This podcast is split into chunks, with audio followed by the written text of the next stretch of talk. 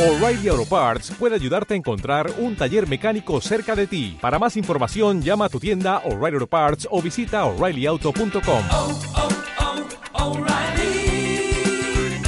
oh, Parts. ¿Cómo están? Bienvenidos una vez más al podcast de Legado. Y el día de hoy nos complace presentarles a una de las creadoras de contenido de, de Ecuador y, y específicamente de Quito.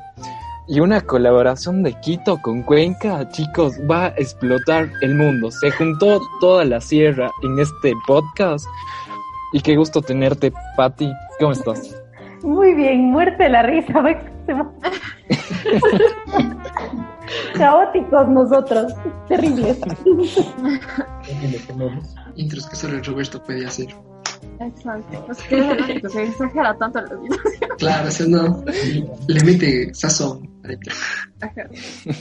Ok, chicos, teníamos preguntas preparadas, ¿verdad? Comencemos. Para ti, ¿qué te inspiró? O sea, como, ¿qué te motivó a empezar a hacer videos de YouTube? Uy, esa es la pregunta más chévere del mundo mundial porque a mí me inspiró mi tía a hacer videos. Les explico qué onda con eso. Mi tía tiene un estudio fotográfico, entonces una extensión del cuerpo de mi tía es la cámara. Ella a todos lados tiene la cámara. Y yo tengo videos de ella, de cuando yo era bebita y creciendo, de cosas que tú tal vez no te acuerdes, pero están ahí documentados y dices, como que, ah, cool, bacán. Entonces, a mí siempre me gustó eso. Y yo antes de subir videos a YouTube, grababa los paseitos familiares y los editaba en, en Movie Maker, creo que era el, el, el más chavo de los chavos de Windows. ¿no?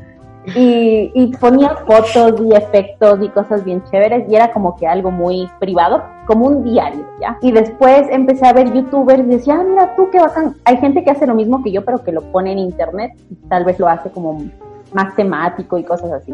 Pero yo, perdón el término, pero me ahuevaba porque me daba mucho miedo. Corto, con confianza. Te lanzas al internet y el internet puede ser un lugar bien oscuro. Entonces dije, mejor no. Y me aguanté por mucho tiempo y después un día dije, pues intentemos. Lo peor que puede pasar es que la gente me odie y pues borro los videos y punto. No pasa nada. Entonces me lancé y mis amigos al principio, porque ellos son los primeros que te ven, eran como que, ah, full cague de tu familia, tú, la, la, la. Y después de a poquito pues se, se fue uniendo gente. Y, y ya, así empezó. Pero me inspiró mi tía a hacer videos, no fue como que un youtuber, sino mi tía, por el simple hecho de poder ver e inmortalizar momentos a través de una cámara. Oh, qué lindo. Haremos todo. Sí, es que muy bueno.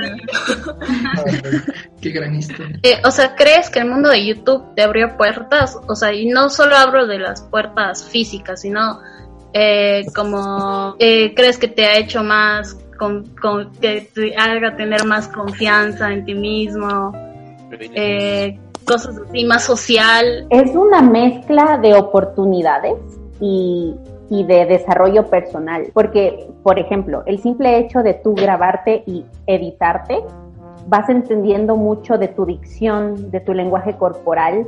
Entonces, eso te retroalimenta y a la larga te ayuda a desenvolverte, ya sea en una reunión de trabajo, eh, cuando estás parreando o en un simple video cuando te estás grabando. O sea, aprendes mucho de ti al verte y al escucharte. Las cosas buenas y las cosas malas también. De ahí las oportunidades ha sido increíble porque yo he obtenido trabajos a través de que gente me ha visto en un video y me escriben por email. Y es como que pum, contrato de un año o seis meses. Y eso es muy bacán. Eh, pero sí, es que la exposición que te da el internet eh, te puede ver cualquier persona del mundo, en plan de que yo tengo mi jefe, que actualmente mi trabajo no tiene nada que ver con YouTube o creación de contenido, me vio, o sea, es como que hasta mi jefe de ahorita que no ve videos de YouTube tiene la capacidad de verme o encontrar y eso es denso, es como que tu futuro esposo te podría estar viendo y tú no sabes. Es tu seguidor.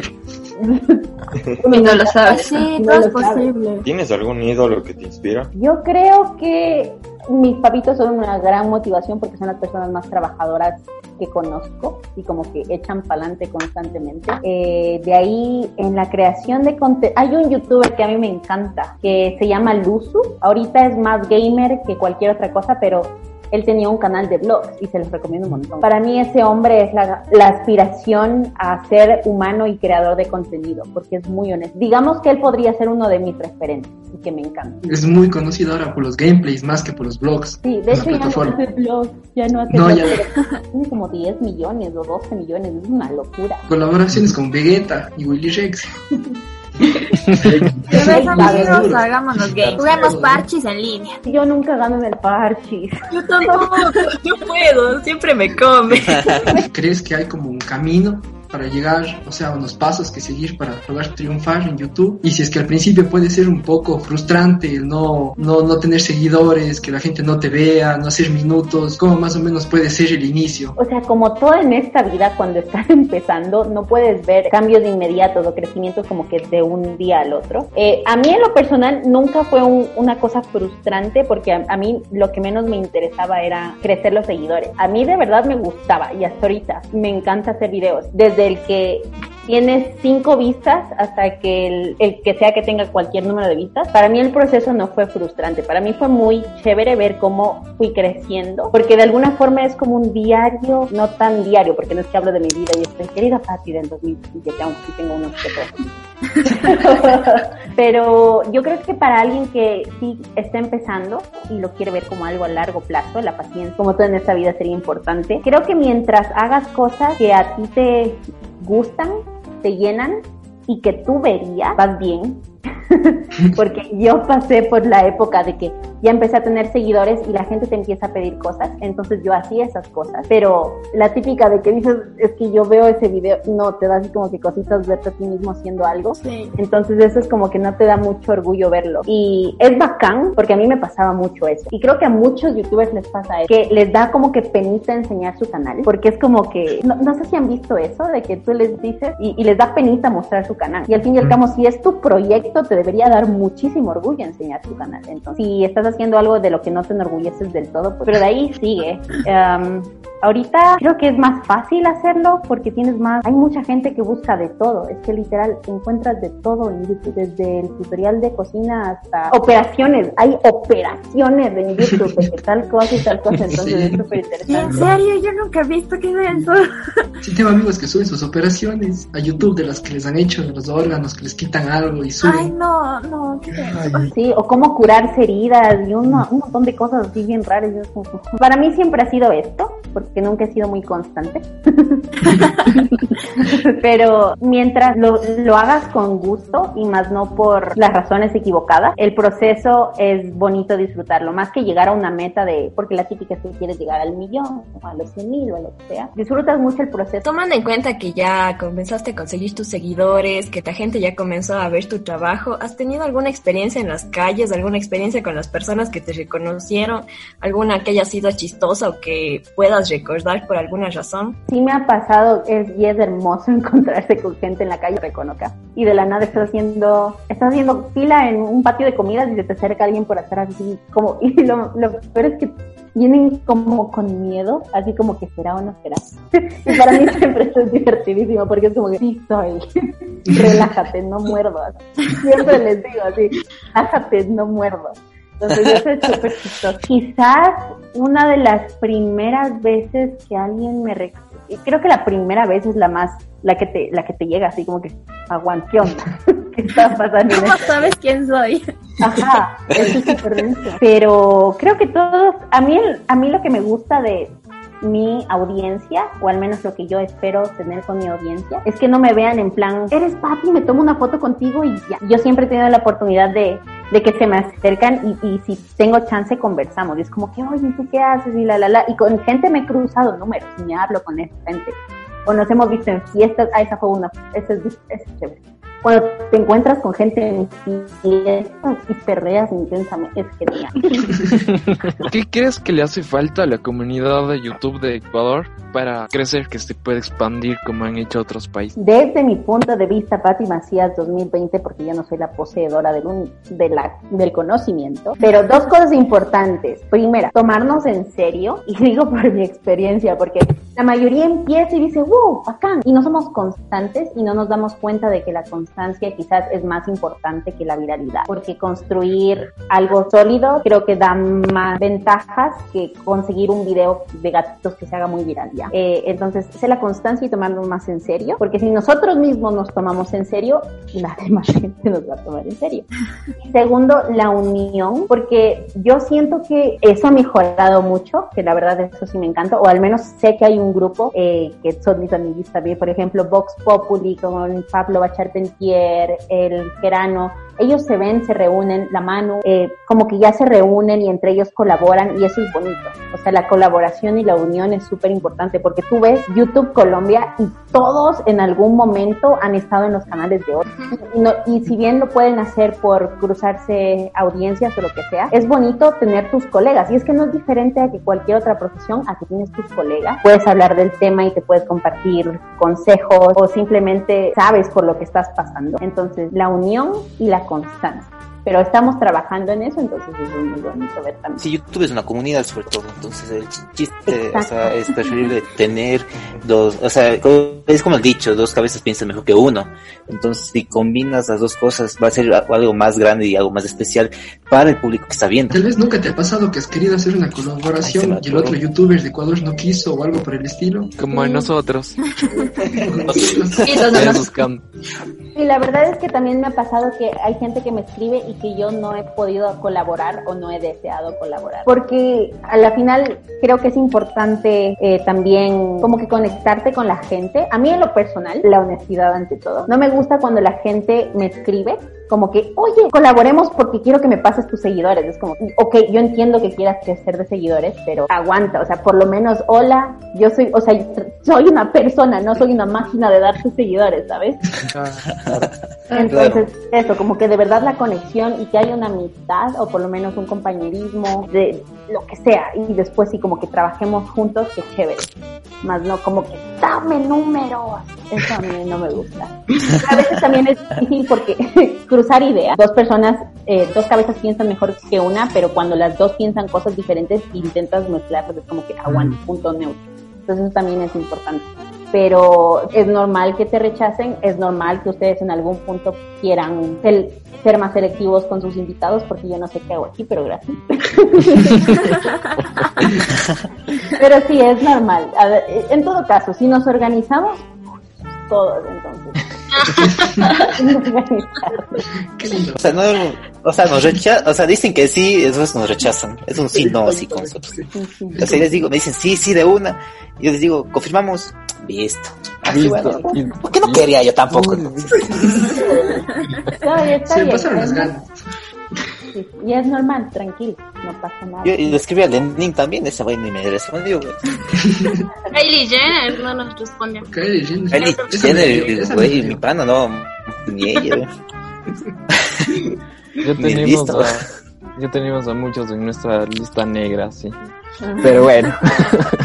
Pero vamos con el tema central de este podcast y creo que nos fuimos de largo con todas las preguntas, pero bueno, el tema central del podcast de hoy, chicos que nos están escuchando, es sobre el amor propio. Y mi pregunta es, ¿cómo creen ustedes que se genere ese amor propio? Yo creo que generar ese amor propio es, por ejemplo, verte al espejo, tú mismo decirte, man, tú eres un crack, eres un arrecho, eres lo más hermoso que existe en este mundo.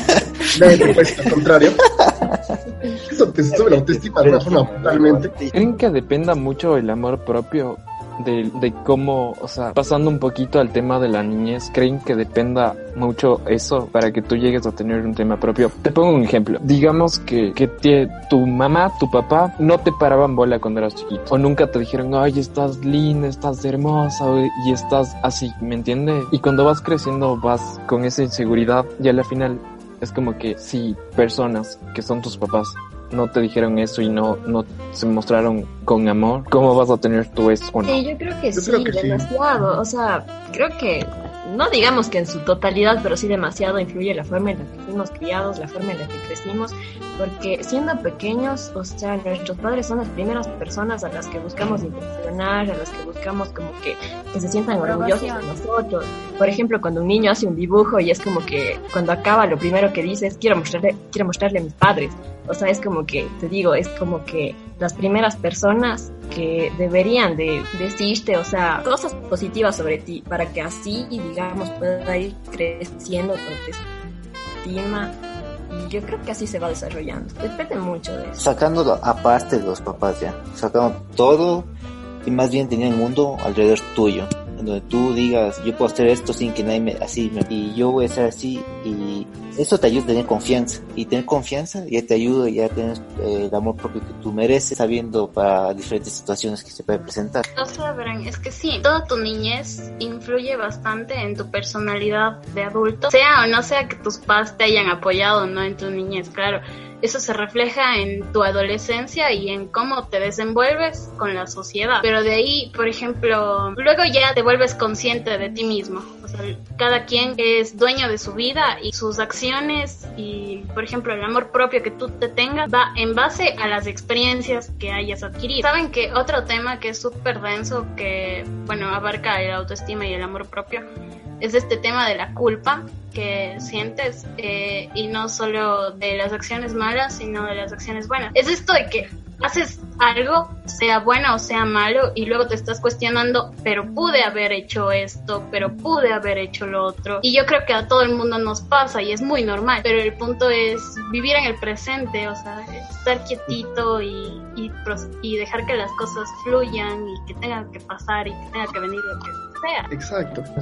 Patito, ¿qué opinas? Yo pienso que lo que tú decías de tus papás y de tu ambiente en general y de tu ciudad y de tu colegio y todo lo que pasa alrededor tuyo crea un ambiente y eso es como que una base sobre la cual tú puedes construir tu amor propio, porque el amor propio lo vas construyendo ya, es algo que lo vas haciendo personal. El resto sí es una base, te da un ambiente para, pero como dijo Efi, ya te haces consciente, entonces es algo que tú puedes irlo trabajando y que todo el tiempo lo tienes que ir trabajando porque Jesús que es complicado el amor propio. Oiga, y oigan chicos, ¿y qué tan importante creen que es el amor propio del 1 al 10 y por qué? Yo creo que un 10, porque con amor propio tienes confianza. Y con confianza te liberas de hacer más cosas. Porque cuando crees en ti mismo, te quieres, te aceptas, te impulsa a hacer. Y que si alguien te ve, no te importa, porque tú ya te quieres y lo que él diga te da igual. Entonces te da como ese impulso para hacer más cosas, ir más allá y que no te importe lo que el resto diga de ti. Llegas a esa confianza para poder liberarte al mundo y hacer lo que quieras. Exactamente, aceptarte con tus virtudes, con tus defectos, con tus gritos de más, pero te aceptas. O sea, los defectos, sabes que tienes que cambiarlos, pero ya aceptaste como eres y ir trabajando en eso. Es como el dicho, lo que yo siempre he dicho, eh, tus imperfecciones es lo que te hace perfecta. O en caso perfecto si eres hombre. ¿Y creen que esa autoestima se puede también generar con tus posesiones, se podría decir? ¿Qué tipo de posesiones?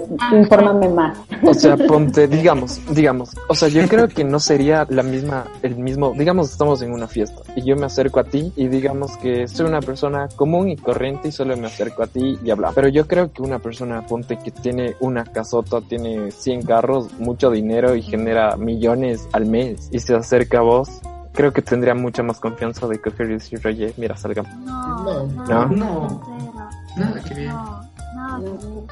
Yo creo que están confundiendo con, con ser egocéntricos. Y este era el comienzo de la otra pregunta.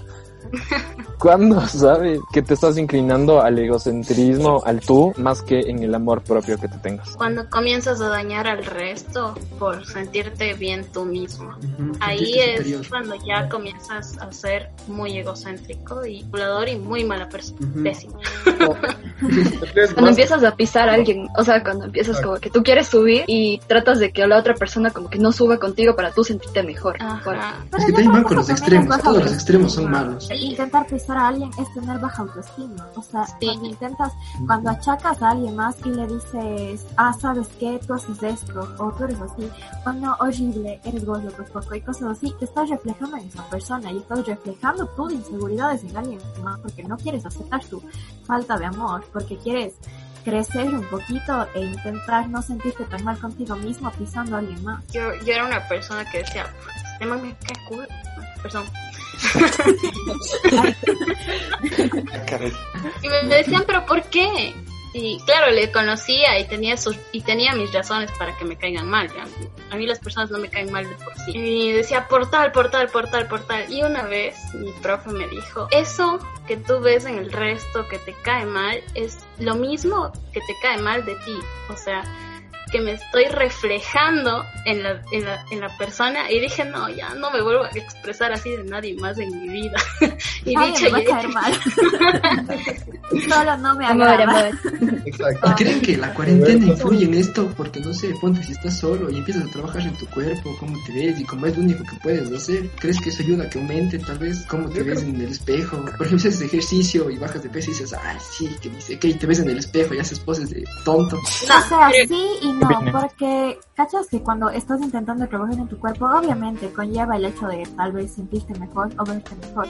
Pero yo creo que cuando quieres trabajar en tu cuerpo, no es por lo que digan los demás, sino es por ti, por tu salud, más que nada por tu salud y por sentirte mejor contigo mismo, si es algo que tú quieres, porque si hay alguien que te impone y te dice, no, caso, man, ese rollito que tienes ahí, o sea, si alguien te dice eso, te estás, estás diciendo, no, me dijo esto, entonces voy a bajar de peso porque esta persona me dijo eso. O sea, no, es por ti, porque tú te quieres, porque tú te amas. Y si tú quieres cambiar algo de ti y puedes hacerlo, hazlo, pero no porque los demás te lo dicen. Me encanta. Yo, yo tengo una pregunta. Yo sé que ustedes son los que preguntan, pero yo tengo una pregunta. No, pregúntanos lo que quieras. Primera vez que alguien nos pregunta algo. Esa es la actitud. No, verán. El amor propio pienso que es un, un concepto muy individual porque es propio. Entonces, cada uno de ustedes, ¿cómo se demuestra amor propio? Do I make sense? Todos así, llorando. ¿Ustedes qué, qué hacen para decir, ok, eh, esto es, esto lo voy a hacer por mí y porque me quiero? Puede ser lo que sea, o sea, yo hago ejercicio o como que me como un libro, cualquier cosa, Oigan, cualquier cosa. chicos, yo tengo una buenazo. Yo terminé con mi ex y no le he buscado en la cuarentena. Amor propio, chicos. Eso es amor propio. Me encanta. Yo creo que la máxima, prueba de amor propio que he tenido hacia mí misma es instruirme más, leer y leer y leer y leer muchísimo más, porque verás, una de mis de mis debilidades, no me acuerdo cómo es el perro nombre de, ah, no, no, inseguridades. Una de mis inseguridades más grande es no saber nada. Entonces, o sea, yo no tengo problemas con mi físico, yo no tengo problemas con absolutamente nada. Mi inseguridad más grande es, es, es eso, no, no saber nada y hablar pendejadas. Entonces, cuando entré a la universidad, me comenzaron a recomendar libros.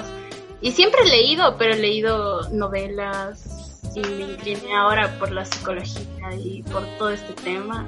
Entonces, esa es la, la muestra de amor propio que me he tenido a mí misma. Ven, ven, tú sí sabes todo, tú, tú, tú puedes. Puedes, tú eres conocedora del tema, me encanta. Es muy inteligente. Yo creo que cuando alguien te achaca y ese comentario no, no te afecta, o sea, te da igual, como que te dice, ay, mira, estás gordo, y, vos te- y a mí qué me importa lo que vos digas, o sea, yo estoy bien, brother, gracias. Yo creo que eso es como amor propio, ¿no? Es esa aceptación que necesitamos y que te valgas y dices, ah, ya, me da igual lo que vos digas. Eso es bueno. Es verdad, es verdad. Y te sientes halagado. Como que te están fijando en ti, como que, ah, te fijas en mí, gracias, bro. Yo creo que para mí, el, o sea, en lo personal es un tema muy complicado de tratar, porque ha sido muy difícil llegar a quererme. Entonces creo que lo más bonito que me ha pasado es poder verme en el espejo y decir, oye, eres guapa. O sea, plena, estás guapa. Por dos. Creo que todos hemos tenido, o sea, estos, estas épocas en las que no nos sentimos nada bien con nosotros mismos, nos da estas crisis emocionales que ni siquiera entendemos del por qué. Y, o sea, digamos, después de afrontar algo así, yo creo que, eh, no sé, lo que, el mayor acto de amor propio que, que he hecho, o sea, ha sido como que después de pasar por todo esto, por todas estas situaciones, el hecho de volver a verme en el espejo, de arreglarme, de, de plancharme el cabello, maquillarme, para sentirme bien conmigo, de volver a comer bien y, y cuidarme, de tomar agua y todo esto, o sea, son cosas pequeñas, pero que siento que, o sea, me hacen bien, porque, digamos, si pasé de estar, por ejemplo, acostada en una cama todo el día, toda triste, digamos,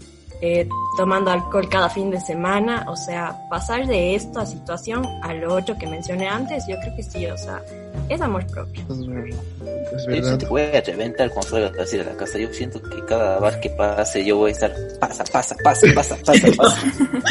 Estoy así siendo. Después que mi hígado diga ya no más, voy a pedir una cuarentena así. Comen otra vez, si no cocinen ya, por favor. Eh, refiriéndonos a lo del amor propio mismo, yo creo que también sufrí bastante eh, mucho tiempo. Yo, yo siempre he sido como que una persona súper alta y demasiado delgadita, como que el palito así. Y, y entonces, no sé, al inicio creo que era medio feo, hasta desde mi familia, porque era como que, oye, ¿por qué no comes? Sí, sí como, no sube. Y tu familia también es como que, no, es que la niña no come, pero es que no come la sopa, es que no come, entonces es como que chuta, o sea, ¿qué estoy haciendo mal?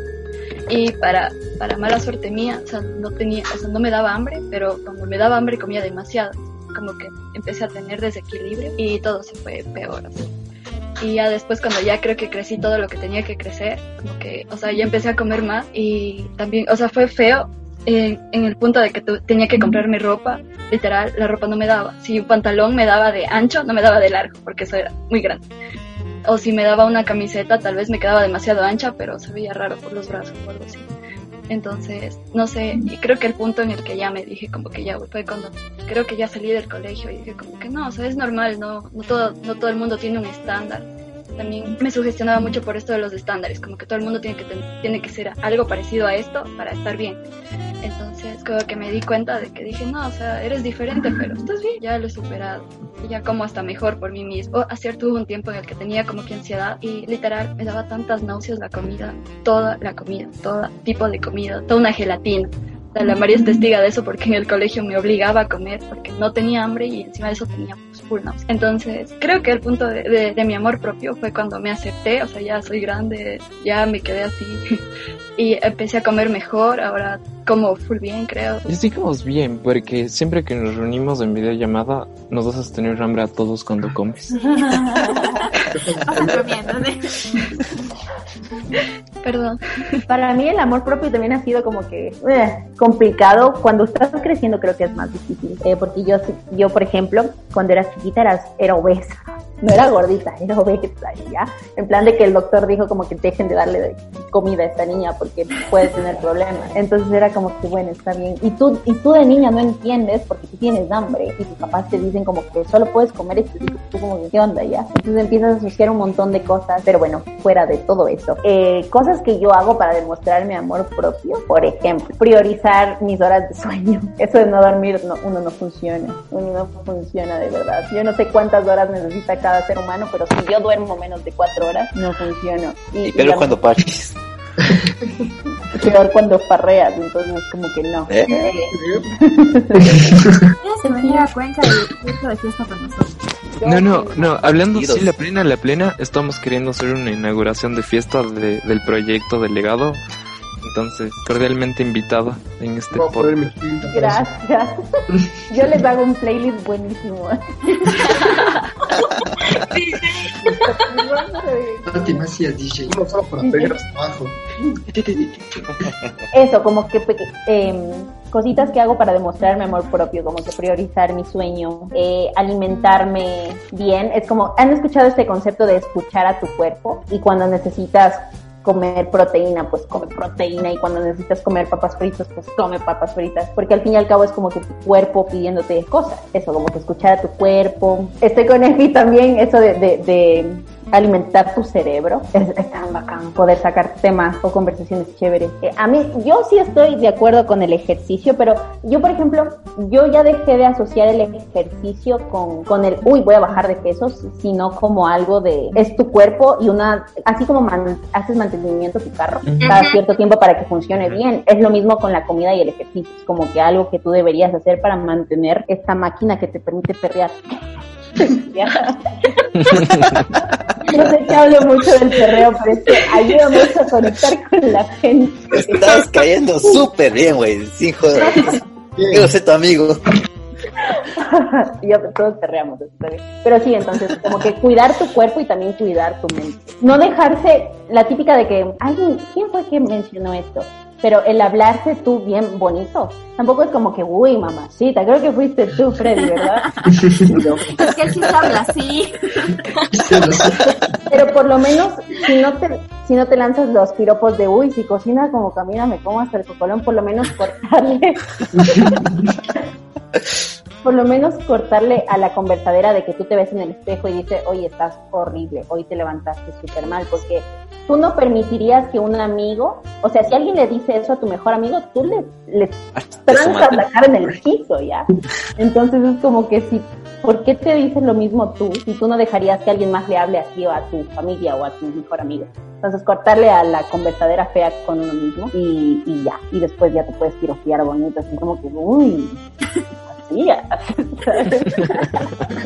¿Creen que el amor propio puede contagiar a la gente? Tu vibra positiva es bastante contagiosa. O sea, yo creo que puedes como estimular eso, como por decirlo así, no sé si está bien empleado el término. O sea, lo puedes hacer, pero ya depende de cada quien. Como cuando tienes una amiga, tiene una relación súper tóxica. Ya estás poniendo mi ejemplo, ¿verdad? de mí en el colegio. Por, por los chats nomás. Ella, ella se puede cuestionar el, sí, oye, capaz no me está haciendo tan feliz, pero le amo mucho. Era yo a las 7 de la mañana en clase de lengua yendo a llorar por él. Entonces, las cosas no cambiaron hasta que Mari cambió su perspectiva de ver la vida, forma de pensar. Yo creo que en ese entonces me comencé a querer porque dije, oye, ¿cómo puedes dejar que alguien te trate de esa forma? Amiga, date cuenta a mí misma. O sea, creo que ese, ese fue el punto en el que dije, ah, sí, ese fue el punto en el que también me comencé a valorar a mí misma. Porque cuando me ponía, o sea, yo cuando les contaba a ellas, me acuerdo a Lanta y a la escuchándome llorar con mi mejor amiga todas las mañanas. Ellas me decían, date cuenta lo que estás diciendo, ¿cómo dejas que alguien te trate así? Y yo les decía, no, pero si no está sin nada, entiende razón. Y luego, después de mucho tiempo, comencé a pensar y me comencé a cuestionar tanto y decía, ¿te das cuenta lo que estabas permitiendo que te hicieran? Y creo que fue el punto en el que me comencé a valorar mucho más. Mi mami siempre me dice, la persona sabia aprende de los errores o de las cosas que les pasan a los demás y de más que aprender por uno mismo. Pero yo creo que todos nos gusta sufrir y como hablábamos con la Cintia hace tiempo, si no vives en carne propia, man, no puedes cambiarles. Pero nos sirve, o sea, mi relación que tuve también creo que me sirvió mucho para ponte ahora poderle aconsejar a mi año cuando ya esté vacilando. O amigos o gente así.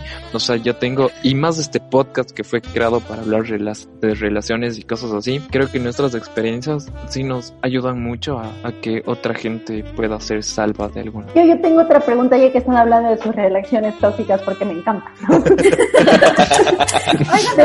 has escuchado la mía? ¿Ustedes creen que sus anteriores parejas o las parejas que tienen ahorita o sus vaciles, lo que sea, influyen en su amor propio? O como que tal vez se sienten más atractivos porque están saliendo con alguien que les gusta o si tu pareja le dice que están bonitos, pues ustedes se sienten más bonitos. Yo creo que, que totalmente. Total, totalmente, porque es una persona a la que aprecias que sería igual como tus papás cuando eres chiquito. Entonces, si tu novio, en ese caso, tú te pones, digamos que es para mostrarle, o sea, que, que te arreglaste, tú esperas un, oye, te quedó full lindo ese labial, es nuevo, cosas, interés, ¿me entiendes? Entonces, creo que sí influye bastante o que tu propio novio te diga que estás gordita o que no te queda eso o por qué te vistes así y ese tipo de cosas. Creo que te hace sentir a ti mismo un poquito menos que él y para la, tu próxima relación vas a ser como que más, ¿cómo sería? Más moldeable a esa persona que tú mismo decir, oye, soy así y si me quieres así, bien, y si no, no, ya nada. Yo realmente creo que no. Bueno, yo antes creía que sí, porque pues vos vives de la gente, no solamente de tu, de tu pareja, sino vives de la sociedad en sí. O sea, si te dicen, oye, estás preciosa, pues te sientes preciosa. El punto aquí es que hubo un momento, no sé, creo que fue mi iluminación personal, en el que dejé de, dejé de depender del resto. O sea, es, si te gustó bien, si no te gustó también. Con mi novio lo tengo muy claro, o sea, el man nunca me ha dicho, oye, no te queda esto, oye, no te queda el otro, oye, esto y el otro. Y eso es lo bueno, porque no me merma el autoestima, pero si me lo dijera, estoy muy segura de que no me afectara porque yo dejé de depender de eso. O sea, dejé de depender de esos comentarios para tomar lo bueno que hay en mí. Si tu pareja te dice así como, ay, qué bien, obviamente te vas a sentir mejor. Porque, por ejemplo, vos te maquillas full y vas donde Freddy y Freddy te dice, ay, antes estabas mejor. No te vas a sentir mal, así como, au. No, si, me, si alguien me llega a decir eso, le digo, oye, ¿sabes qué? Creo que ya suficiente de mi vida. Personas así no necesito. Chao. Yo con esta man, sí, la mayoría ya saben por qué les conté, pero en costo de resumen no saben cómo yo me sentí con ella. Por decir, había tiempos donde yo estando con ella, yo me sentía de lo mejor, o sea, mi amor propio, mi autoestima, todo era por sobre los cielos, porque ella era la causa de eso, porque ella era lo que, lo que todos dicen, ella era mi mundo, prácticamente. Entonces, eh, los días en donde yo ya me empecé a dar cuenta, donde ella no es para mí, es porque ella publica otras cosas, comenta otras cosas, sube fotos con otras cosas, sube una foto besándose con güey en WhatsApp, esas cosas. no mames. Eso a entonces- le molestaría a entonces- alguien, ¿no? Sí, no, como que no, no existiera yo. Ahí es cuando yo caí diciendo que no soy suficiente para esa persona, no soy suficiente, no puedo llegar a ser eso que ella quiere, no puedo.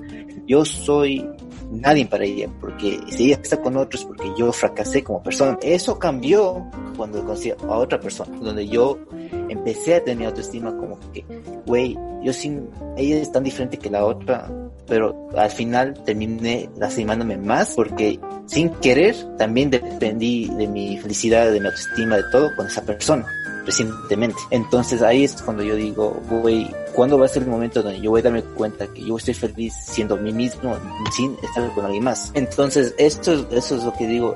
Si hay veces donde tú, todo depende de una persona y a veces no depende de una persona, o sea, hay que ser un 50-50. O sea, no, siento que cuando ya comienza a depender de una persona no es en realidad tu autoestima, en realidad solo estás disfrazándolo. Es que lo pasa es que yo, a pesar de estas cosas, yo aún seguía y seguía detrás de ella. que cuando haces que una persona sea tu mundo, está full mal. O sea, una vez hablando con mi mami, me dijo, yo creo que si hubiese hecho que tu papá o tú y tu ñaño, más yo, porque yo he hecho muchas cagadas. Pero si hubiese centrado mi mundo en ti, me, me dijo como que, ¿en dónde estaría yo? ¿En dónde estaría todo lo que soy yo?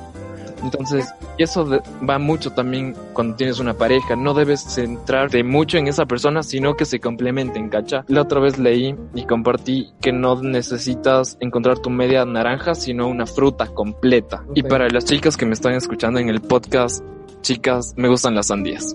Lástima. ¿Cuál es tu fruta favorita con todos? La mía son las flores. Consejos para que la gente se ame, se quiera, deje sus relaciones tóxicas para que se amen, ¿no? Verán, una cosa que le dije a mi amiguito, a mi mejor amigo, por cada cosa mala que te digas, dite tres cosas buenas. La vida es un reto. Recuerda, y solo tenemos dos opciones, hundirnos, hundirnos en nuestras propias lamentaciones o luchar hasta el último suspiro para vivir de manera libre, auténtica y fiel a uno mismo. Y lo que dice fiel a uno mismo es lo que siempre me digo a mí mismo. O sea, no tienes que cambiar por alguien, tienes que ser tú. Y si no te aceptan, ahí no es.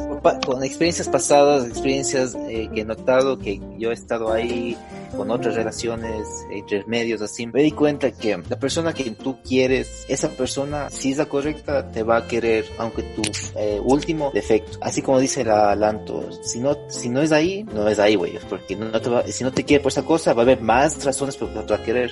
Entonces la cosa es que primero tengas ese amor propio tú mismo, esa autoestima tú mismo, todo sea tú mismo, y ahí sí buscar a alguien, no, o si no, que se dé el tiempo ya, porque todo es a su tiempo, no todo que fluya y que nadie influya. Pero ahí, haciendo un paréntesis, yo creo que si amas a alguien también deberías estar dispuesto a cambiar ciertas cositas que no están bien de ti. Es mutuo, es mutuo, es lo que es mutuo. Creo que lo más importante para comenzar cualquier cosa, para, para comenzar lo que sea, o sea, literal lo que sea, una relación, un proyecto, no, Dios, lo que sea, necesitas tener amor propio, porque el amor propio te genera confianza.